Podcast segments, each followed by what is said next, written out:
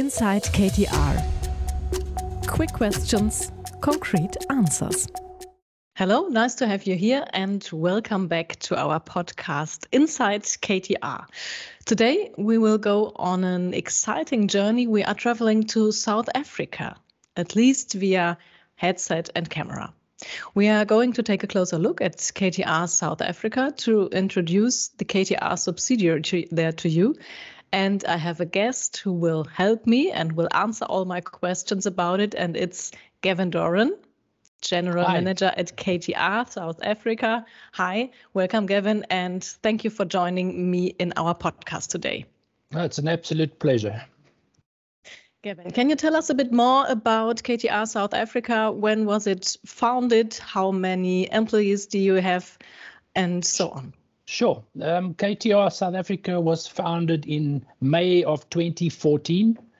Um, we currently are only two employees, myself and Isabel Pretorius. Um, we rent a premises in our biggest subsidiary, and uh, we are located in Johannesburg, the city of gold.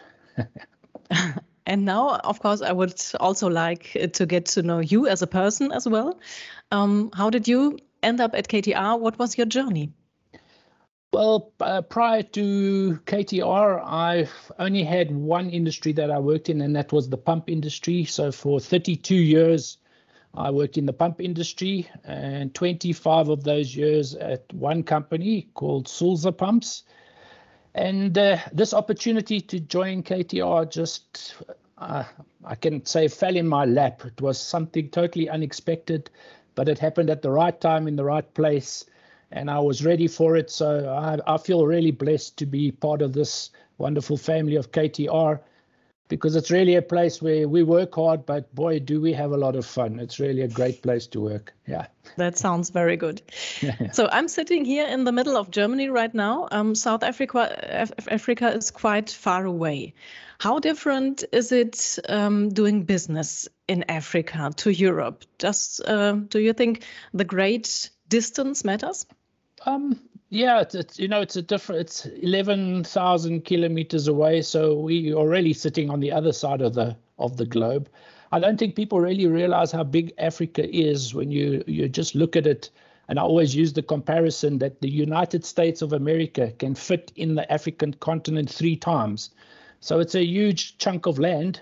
And uh, but most of the business happens down in the south, um, southern part of of Africa, and um, my main experience, obviously, is with business in Africa. Um, I have dealt with European businesses over the years, but the African type of business is very, I'm not going to, it's very informal in comparison to, to the European type of business, where it's really the interpersonal relationships. It, people are very friendly. You know, there's no, we, we really, really ever wear a tie in this. This, it's, it's really a great place to work in because the weather's just too hot to wear a tie is, is not a practical thing at all.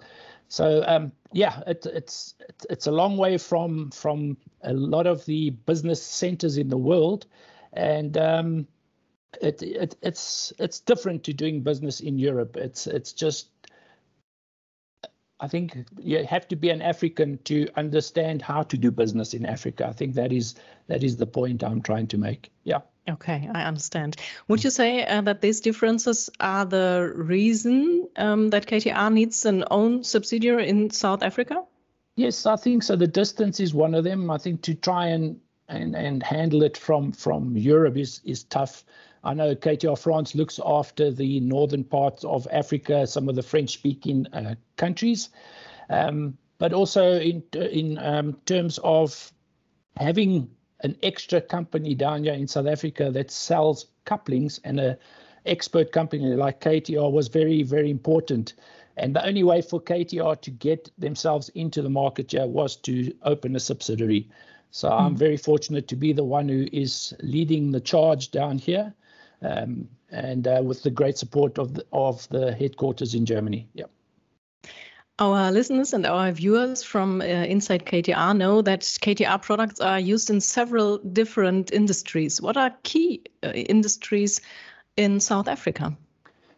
Well, I think, uh, as most people know, we have a lot of mining industry here in South Africa. Um, obviously, with all the, the the minerals that we have, we are mineral resource company, rich company, a country.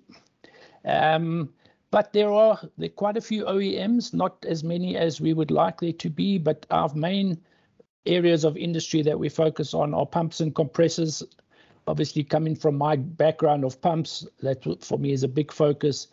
We are big in the hydraulics industry with our our key um, subsidiary, our, our, key distributor, excuse me, which is a, a company called HAW, which was part of the Hytec Bosch Rexroth group. And then also drive technology, we have the, all the gearbox people here. And then another thing that we're just breaking into, another big focus for us is the brakes market. The brakes market is really looking better for us, and uh, we are going to pursue that going forward. Mm-hmm. So, Gavin, uh, what projects or success stories do you remember most fondly based in South Africa? Um, I think the ones that I remember most fondly are the ones getting into the pump industry. It was quite tough um, to get in because they are they are very well established suppliers in the pump industry. So yes, supplying to my old industry was really a great fun thing for me to do. And then also to start learning um, new products. I um, was not a coupling person when I started with the company, but uh, understanding the, the products and seeing what is available from the KTR a basket of, of supplies allowed us to tackle some very interesting projects on the mining side where we replaced old couplings which have been running on mills for many, many years. And then also now we're looking at all the brake winders, uh, the winder brakes on the mines. And in our KTR 360 magazine, which uh, was the issue came out in December, there's a whole article about South Africa and the brakes industry, which I'm very, very proud of. Yeah. Mm-hmm. Yeah, thank you for the story. As you know, um, we try to answer as many questions as possible in up uh, to 20 minutes. And I would like to thank you for all your exciting questions that you have sent us via email to social media at ktr.com. Please continue to, to do so. And please follow us on uh, LinkedIn, Facebook, or Instagram so you don't miss out on the news on our podcast. And we received uh, the next question for you, Gavin. Um, what is most fun for you working for KTR South Africa? Yeah, I think it's the people, the people that uh, we work with. Um, I just have never worked with such a such a willing bunch of people. Um, the help is incredible. I mean, just this morning I was uh, talking to my colleague Isabel, saying I'm not used to from my from where I come from sending an inquiry across to your your mothership on the other side of the world. And within 10 15 minutes you get everything back that you need plus more. And they do it with a smile and it's it's really a pleasure to work like that. So I just think that the support that I get being so far away, um, I have all my other subsidiary managers who I can just contact them any time of the day. They of course help me along the way, but of course are there to to help me and have fun at the same time. So it's it's a great company to work with because you know that what you're going to ask for, you're going to receive. You're going to get the answers that you need, and uh, they allow us to have the fun, and that I appreciate. It. Uh, I mean, our meetings that we have now on Teams end up in such fun fun things to have. You actually look forward to them. so yeah, it's a it's a great, really a great experience. Yeah. Sounds great. Yes. Um, we are slowly coming to an end for today, but I want to ask you what lies ahead. What will be the future focus for KTR South Africa, and maybe for yourself? Um, I think the, the focus has always been to really expand our footprint in, in South Africa itself, but then also up into sub Saharan Africa, where most of the business takes place. So yeah, I would really look at expanding from an office perspective, maybe getting one or two more people on board. But also, it's exciting to have all the new products that are coming out of KTR, um, new products that are launched that we are looking at um, taking into the industry. So, for us, it's really focus is to expand our footprint and to increase sales. That's the biggest focus for us. Mm-hmm. That was already the last question for today. It was fun to talk to you, Gavin. Thank you very much for joining me. And of course, many thanks to you out there for watching and for listening to Inside KTR. All the best and take care. We will see or hear us next time. Bye.